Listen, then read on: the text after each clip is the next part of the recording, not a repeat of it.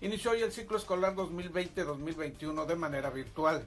En el país, 30 millones de alumnos de preescolar, primaria, secundaria, bachillerato y otros niveles educativos recibirán clases a través de radio, televisión e internet.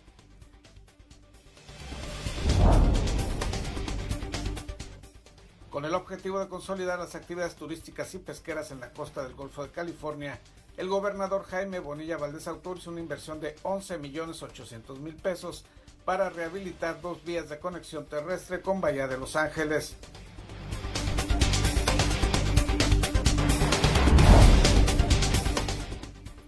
Continúa el semáforo rojo en Baja California y se rebasa la cifra de los 3.000 muertos en la entidad. Se llegó ayer domingo a los 3.013 fallecidos por el COVID-19.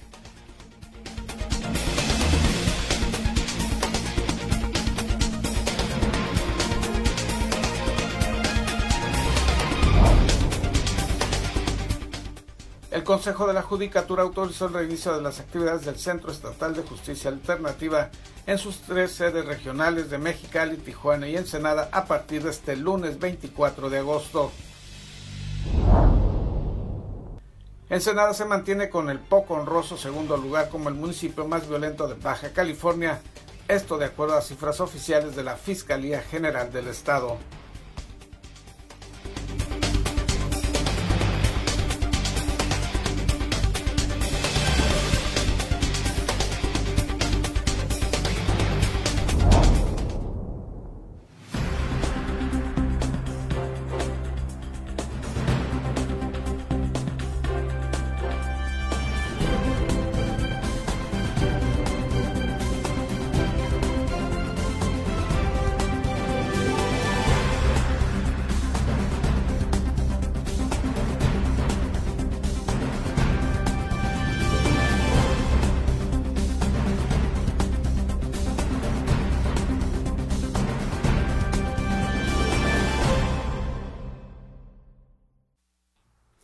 Bienvenidos a Zona Periodística de este lunes 24 de agosto de 2020. Este noticiario es una coproducción del periódico El Vigía y en La Mira TV.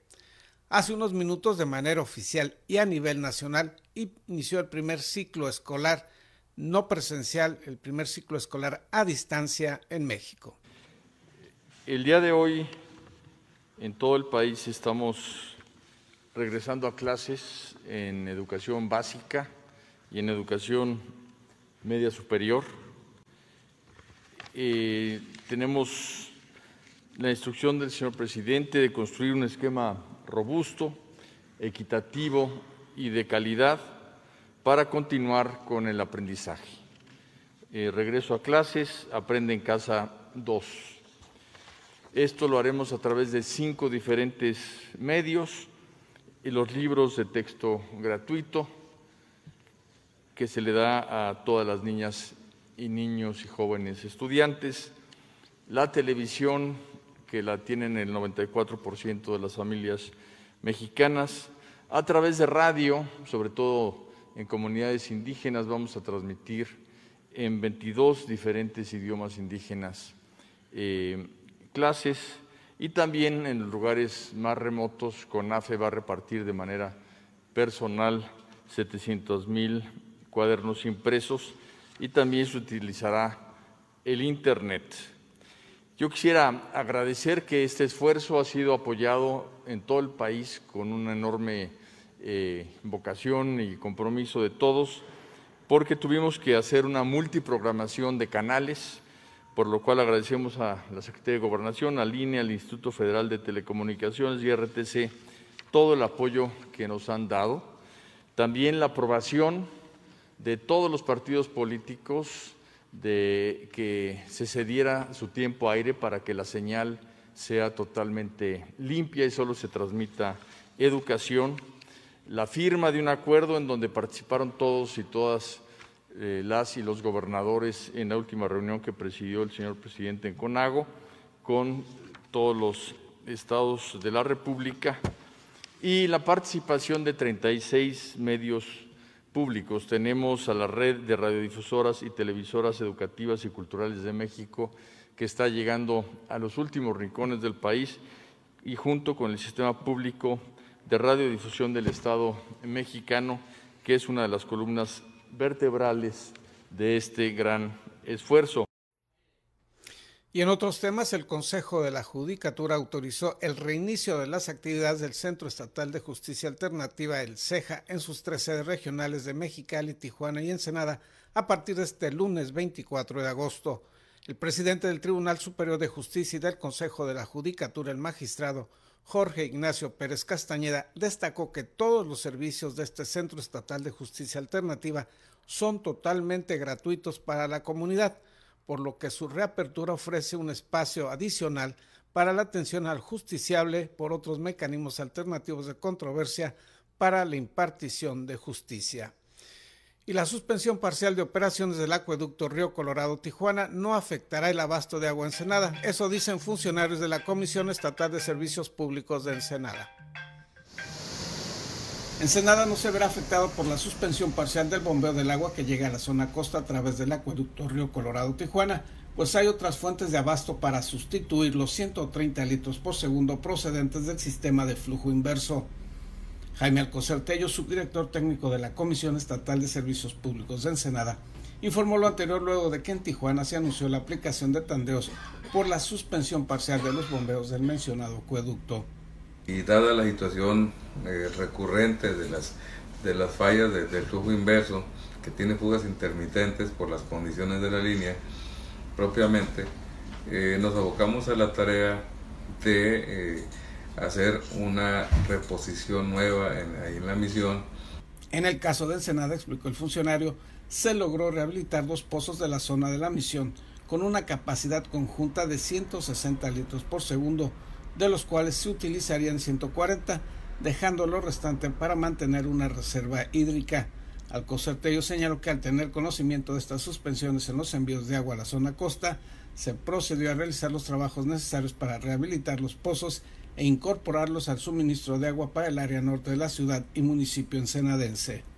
El día de hoy tenemos en operación eh, el pozo MR5 que nos dota de 100 litros más de agua, más una rehabilitación que hicimos del pozo M6, que, está, que, que teníamos también problemas que había, quedado ahí colapsado y logramos a través de un encamisado que hicimos el poder recuperarlo y agregar 60 litros más.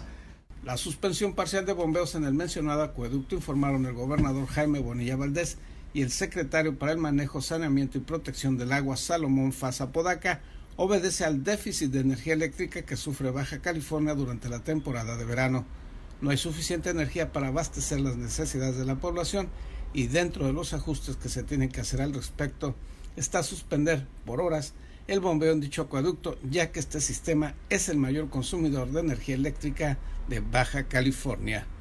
Informó para Zona Periodística Gerardo Sánchez García y con el objetivo de consolidar las actividades turísticas y pesqueras en la costa del Golfo de California, el gobernador Jaime Bonilla Valdés autorizó una inversión de 11 millones 800 mil pesos para rehabilitar dos vías de conexión por tierra con Bahía de Los Ángeles.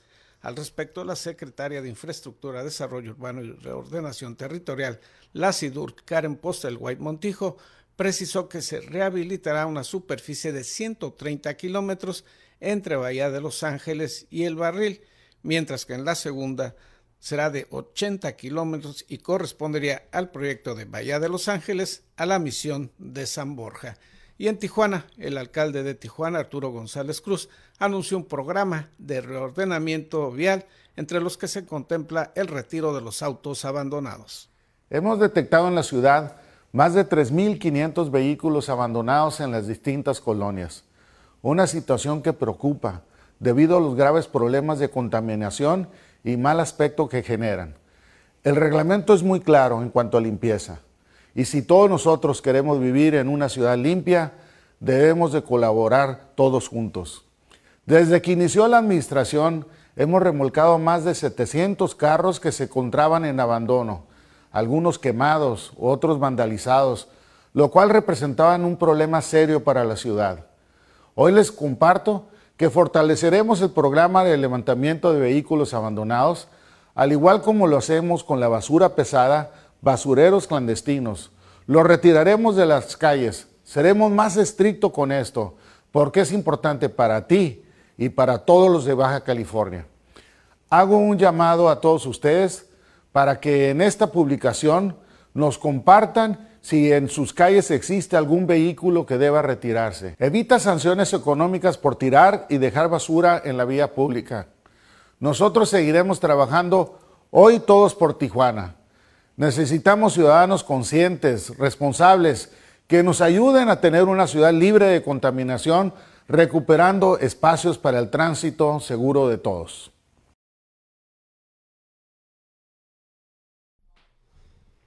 Baja California rebasó la cifra de los 3.000 muertos por el COVID-19. Los detalles al regreso de una pausa publicitaria.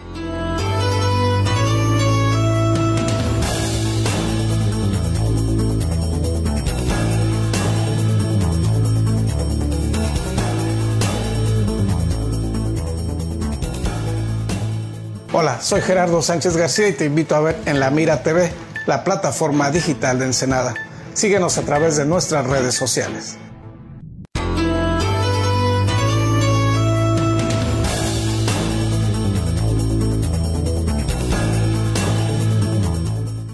Se mantiene el semáforo rojo epidemiológico en Baja California y ya son más de 3.000 los muertos en la entidad a causa del COVID-19. Del 8 de marzo, cuando inició la pandemia del coronavirus, hasta este 22 de agosto, cerca de 16 mil personas han enfermado a causa del coronavirus y más de 3 mil personas perdieron la vida por el virus en Baja California, así lo informó el secretario de Salud en el estado, Alonso Prerrico. Reiteró que de la semana del 24 al 30 de agosto iniciará en semáforo rojo y en alerta máxima. El estado se está reactivando desde, desde el punto de vista económico, eso es saludable, estamos controlando los brotes. Cuando no podamos controlar un brote, eh, vamos a tener que restringir precisamente actividades. Y en relación a esto, ¿cómo vamos en relación a los negativos? 9.300 negativos, 900 eh, sospechosos, 15.993 confirmados, de los cuales en Mexicali se suman 44 más, Tijuana 18, Ensenada 11, San Quintín 10, Tecate 2, San Felipe 4 y Rosarito 1. Todos los municipios de Baja California reportan por lo menos un caso confirmado nuevo y de las personas que han perdido la batalla, Mexicali reporta 7 casos nuevos, más Tijuana 4, Ensenada 9 y San Quintín 3. El resto de los municipios, Tecate, Rosarito y San Felipe, permanecen igual.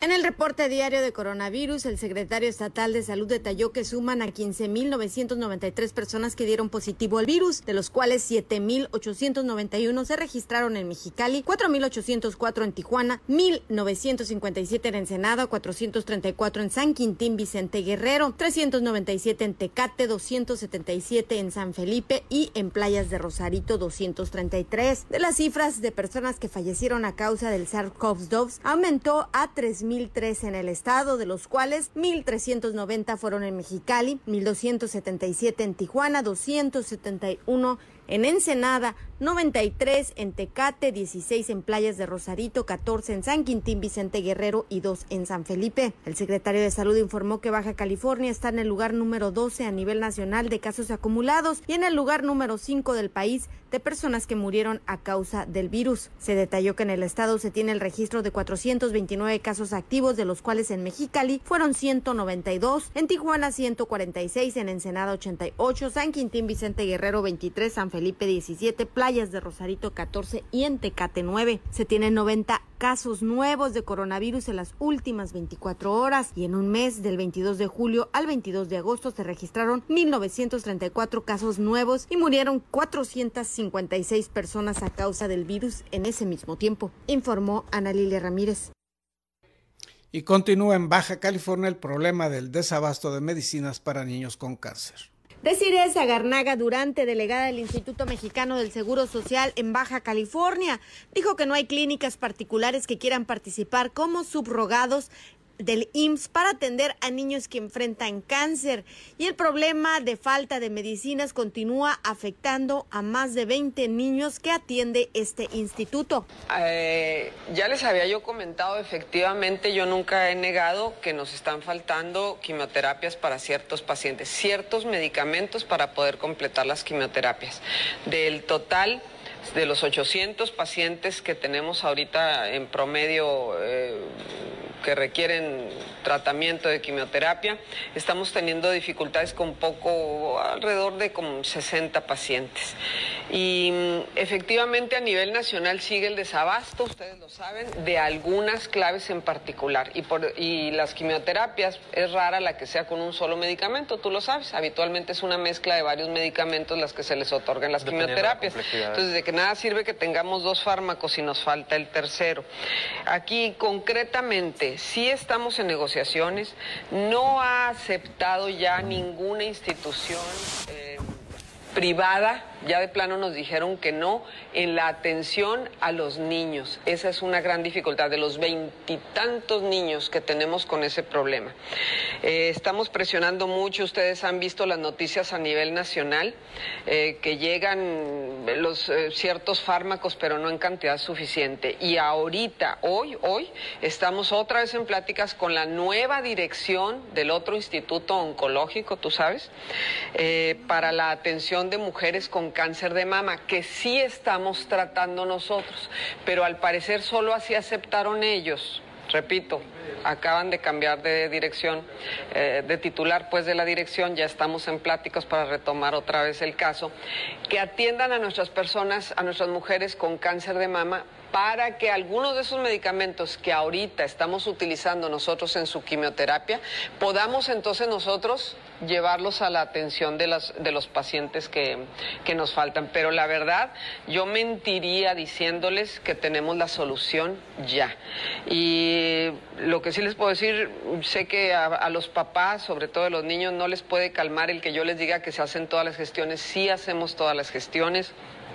Eh, nivel central lo sabe. Si ustedes ven noticias de Yucatán, de San Luis, de Sonora, estamos, por supuesto, pidiéndonos, tratando de transferir. Ayer, Baja California Sur aceptó transferirnos unos pocos que ellos tenían y en ese estira y afloja está. Dinero tenemos, fíjese nomás, el dinero lo tenemos, no tenemos proveedores.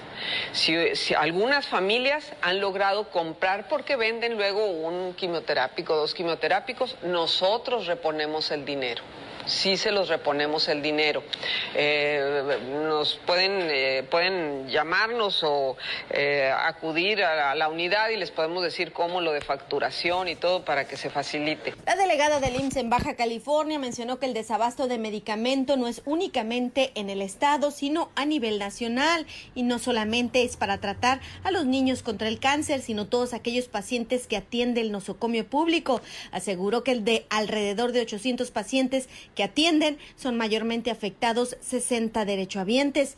Mencionó que no hay una solución a corto plazo por el desabasto de medicamentos, pues es un problema a nivel nacional, pero aquellos pacientes que puedan comprar algunas raciones de quimioterapias se les reembolsará el dinero, pues dice que el desabasto de medicamentos a nivel nacional, pero cuentan con el recurso económico para comprarlo.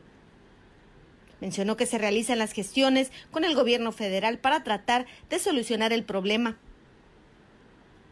Informó Ana Lilia Ramírez. Y esta es la situación del COVID-19 en Baja California, de acuerdo al reporte de la Secretaría Estatal de Salud de las primeras horas de este lunes. En la entidad se tiene un reporte de 15.993 personas contagiadas y registradas a lo largo de los cinco meses de la pandemia y son 3.013 los fallecimientos a causa del COVID-19. El desglose por municipalidades es el siguiente. En Mexicali son 8.168 registros de contagios y 1.392 los decesos por la pandemia. En Tijuana se tiene un registro de 4.804 contagios y 1.227 el número de decesos. En Tecate el reporte es de 397 casos y 93 fallecimientos. En Playas de Rosarito son 233 los registros de contagios y 16 las muertes. En Ensenada son 2.391 las personas contagiadas y registradas a lo largo de esta pandemia y el número de muertes es de 285 esto de acuerdo al reporte de la Secretaría Estatal de Salud hasta las primeras horas de este lunes 24 de agosto. Vamos a hacer una pausa. Al regreso le informaremos que Ensenada se mantiene en el segundo lugar como el municipio más violento de Baja California.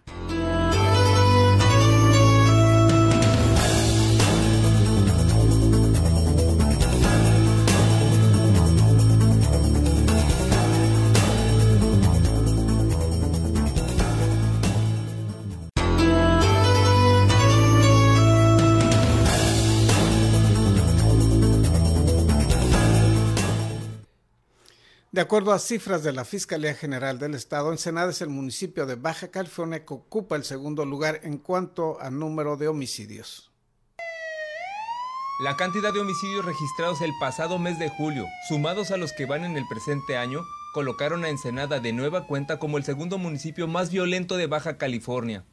Estadísticas de la Fiscalía General del Estado mostraron que el mes de julio concluyó con un total de 44 víctimas de homicidio y solo una de ellas fue clasificada como feminicidio. Estas personas, señalaron las cifras, perdieron la vida en un total de 36 ataques realizados, sea con arma de fuego o navaja, en distintos sitios del municipio durante el mes de julio.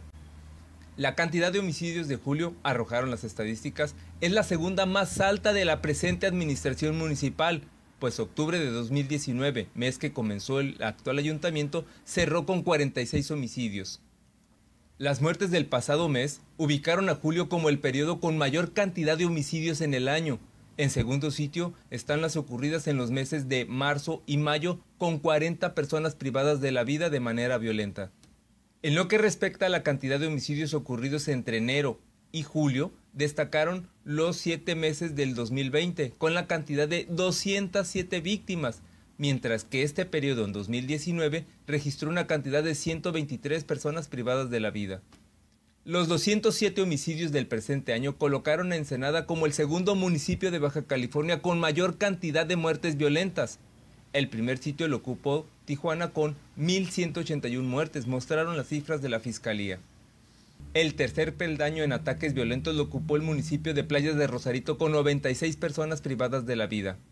Entre los meses de enero a abril del presente año, las estadísticas de la Fiscalía ubicaron en ese entonces a Ensenada como el segundo municipio más violento de la entidad con 100 homicidios.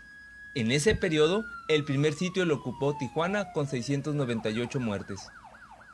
Para Zona Periodística, César Córdoba. Conozcamos cuáles son los estados más violentos y los más pacíficos del país.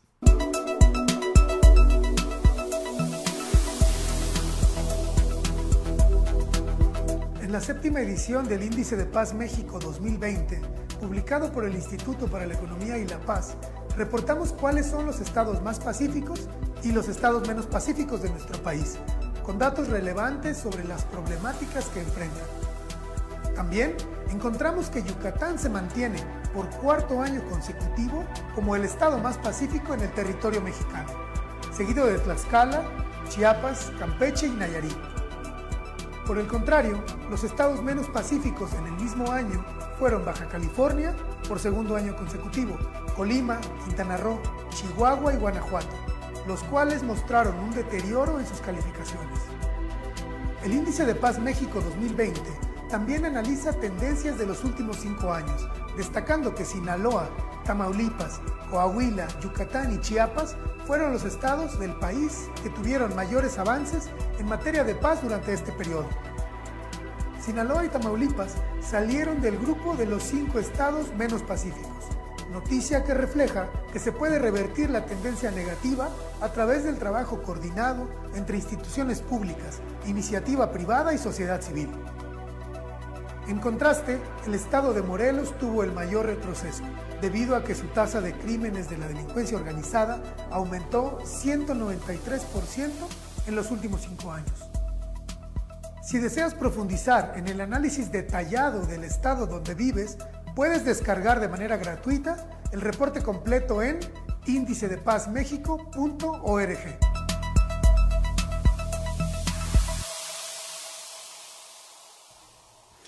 Continuarán cerrados los bares y centros nocturnos de la ciudad, informaron las autoridades municipales. Los bares y centros nocturnos de Ensenada se mantendrán cerrados por tiempo indefinido hasta que las autoridades estatales no determinen lo contrario, aseguró Brenda Mendoza Kagonishi, directora de Desarrollo Económico Municipal. Desmintió las versiones sobre la supuesta reapertura de bares en este municipio y señaló que solo se está permitiendo que estos abran bajo la modalidad de restaurantes, es decir, exclusivamente con la venta de alimentos.